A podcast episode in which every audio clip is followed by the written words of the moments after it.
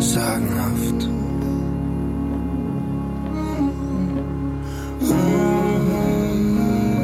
Gute Nachtgeschichten für Erwachsene. Lehnt euch zurück. Öffnet den obersten Hosenknopf. Und vergesst nicht auf den Schlummertrunk.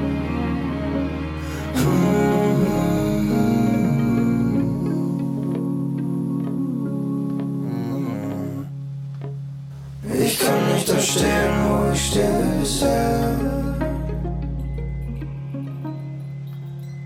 Ich kann nicht mehr schweben, wo ich schwebe bisher.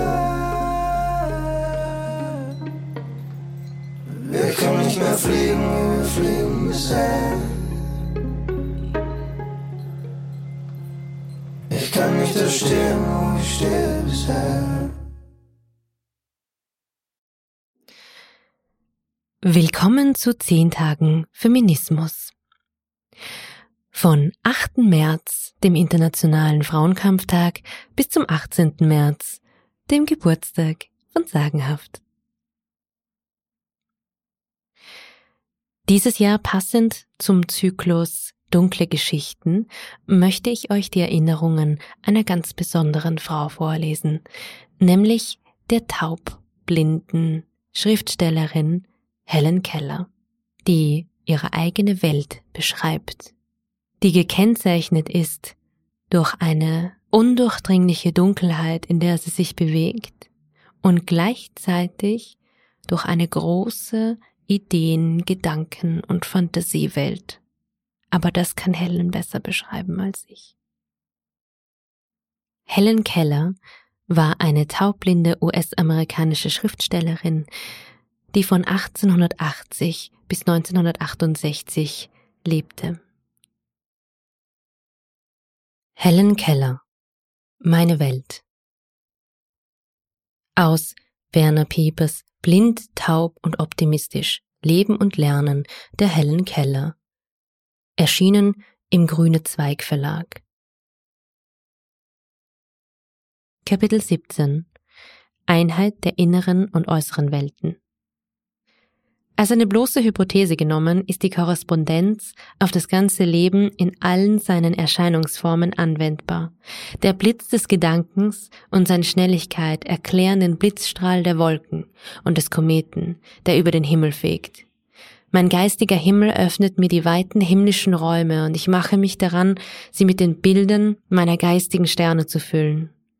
Ich erkenne die Wahrheit an der Klarheit und Führung, die sie meinen Gedanken gibt, und da ich weiß, was diese Klarheit ist, so kann ich mir vorstellen, was das Licht für das Auge ist.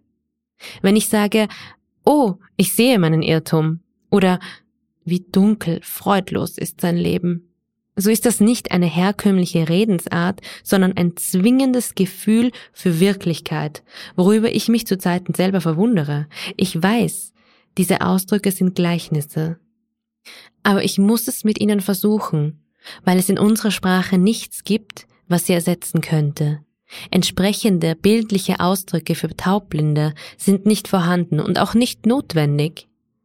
Weil ich das Wort reflektieren bildlich verstehen kann, ist ein Spiegel für mich niemals etwas Rätselhaftes gewesen.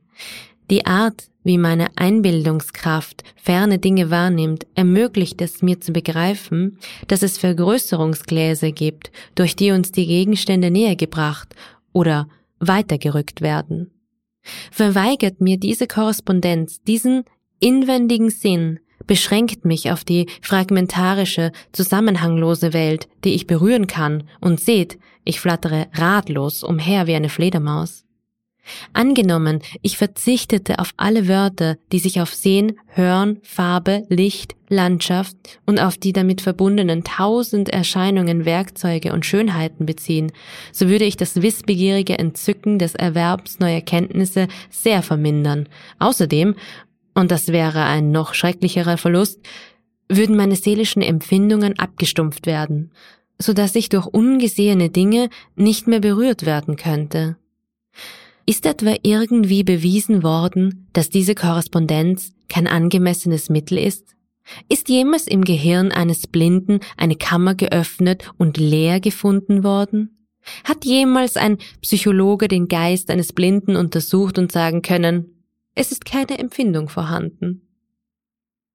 Ich stehe auf der festen Erde. Ich atme die würzige Luft.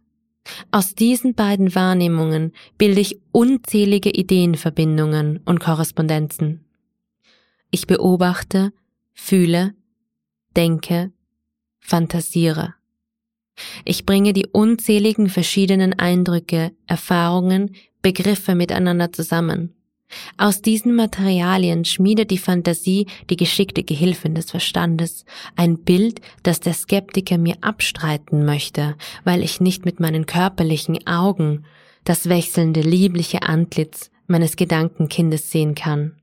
Er möchte den Spiegel des Geistes zerschlagen. Dieser Geistesvandale möchte meine Seele demütigen und mich zwingen, den Staub der Materie zu schlucken. Während ich an dem Bissen des Umstandes kaue, geißelt und spornt er mich mit dem Stachel der Tatsache. Wenn ich auf ihn achten wollte, würde das schöne Antlitz der Erde in nichts verschwinden, und ich hielte in meiner Hand nur noch einen zwecklosen, seelenlosen Klumpen toter Materie. Aber wenn auch der körperliche Leib lebend an den prometheischen Felsen angewurzelt ist. Die geistesstolze Jägerin der Luft wird stets auf den glänzenden und offenen Bahnen des Weltalls dahinziehen.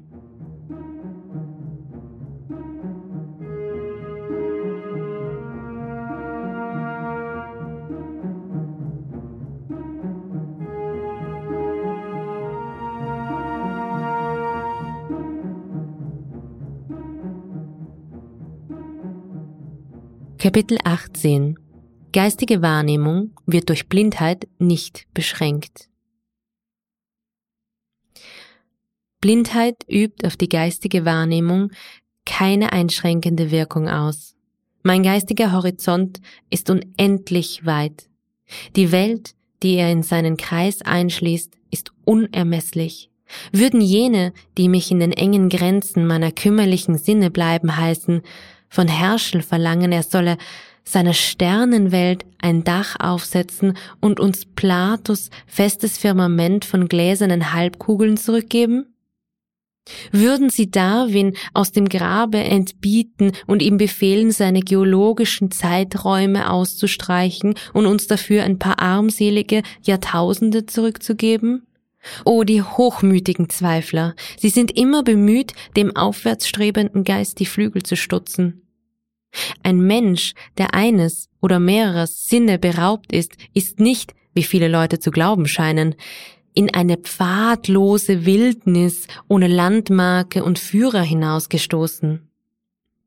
Der Blinde bringt in seine dunkle Umgebung alle Eigenschaften mit, die notwendig sind, um die sichtbare Welt zu begreifen, deren Tore hinter ihm geschlossen sind. Er findet seine Umgebung überall, von gleicher Art wie die der sonnenhellen Welt. Denn zwischen der Welt drinnen und der Welt draußen ist ein unerschöpflicher Ozean von Ähnlichkeiten, und diese Ähnlichkeiten, diese Korrespondenzen genügen ihm für alle Anforderungen, die sein Leben an ihn stellt. Die Notwendigkeit solcher Korrespondenzen oder Symbolismen erscheint umso zwingender, wenn wir die Pflichten betrachten, welche Religion und Philosophie uns auferlegen.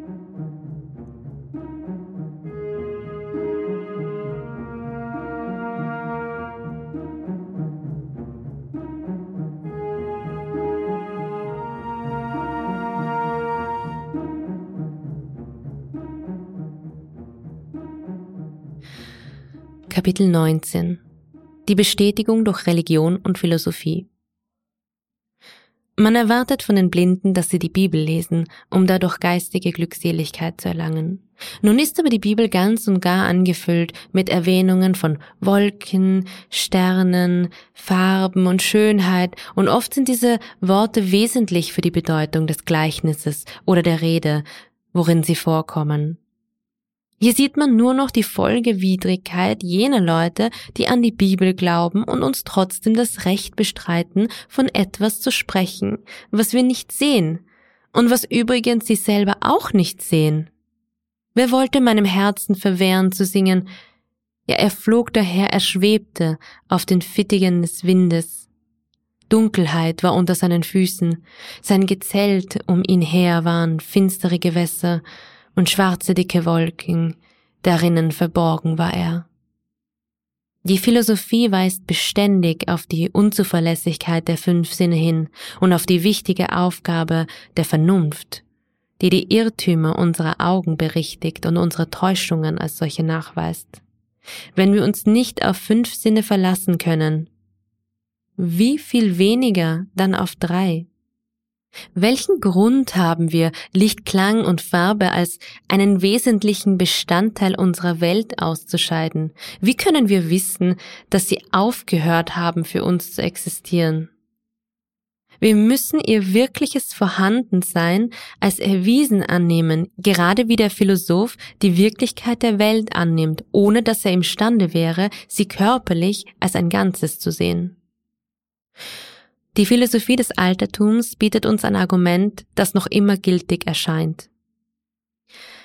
In dem Blinden ist wie in dem Sehenden ein Absolutes, das dem als wahr erkannten Wahrheit verleiht, dem Ordentlichen Ordnung, dem Schönen Schönheit, dem Greifbaren Greifbarkeit.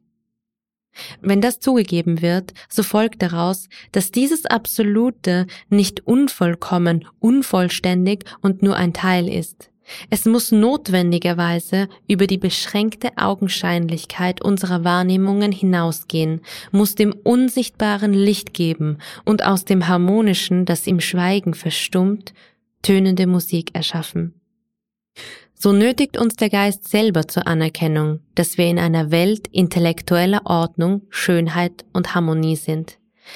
Das Wesentliche oder Absolute dieser Ideen vertreibt notwendigerweise deren Gegensätze, Unordnung, Hässlichkeit und Zwietracht.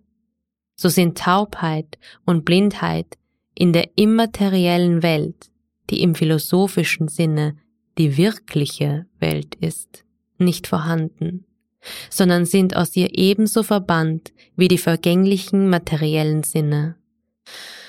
Wirklichkeit, deren Symbole die sichtbaren Dinge sind, leuchtet vor meinem Geiste.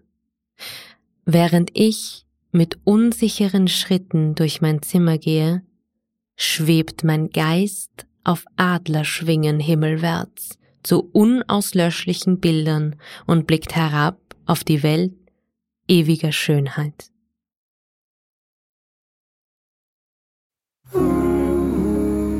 Es hat gelesen Stephanie mit dem sagenhaften Intro- und Outro-Künstler Ariel Öl. Schön, dass du heute zugehört hast. Und wenn dir sagenhaft gefällt, dann freue ich mich, wenn du mich freiwillig finanziell unterstützen möchtest. Das kannst du tun auf steadyhq.com slash sagenhaft und dort ein Paket auswählen. Außerdem kannst du mir einen Kommentar und eine Bewertung auf Apple Podcasts dalassen. Ich freue mich aber auch, wenn du mir folgst auf Instagram und Facebook unter Sagenhaft der Podcast. Wenn du mir eine E-Mail schreiben möchtest, worüber ich mich übrigens ganz besonders freue, dann geht es unter sagenhaft der Podcast at gmail.com. Ich freue mich, von dir zu hören.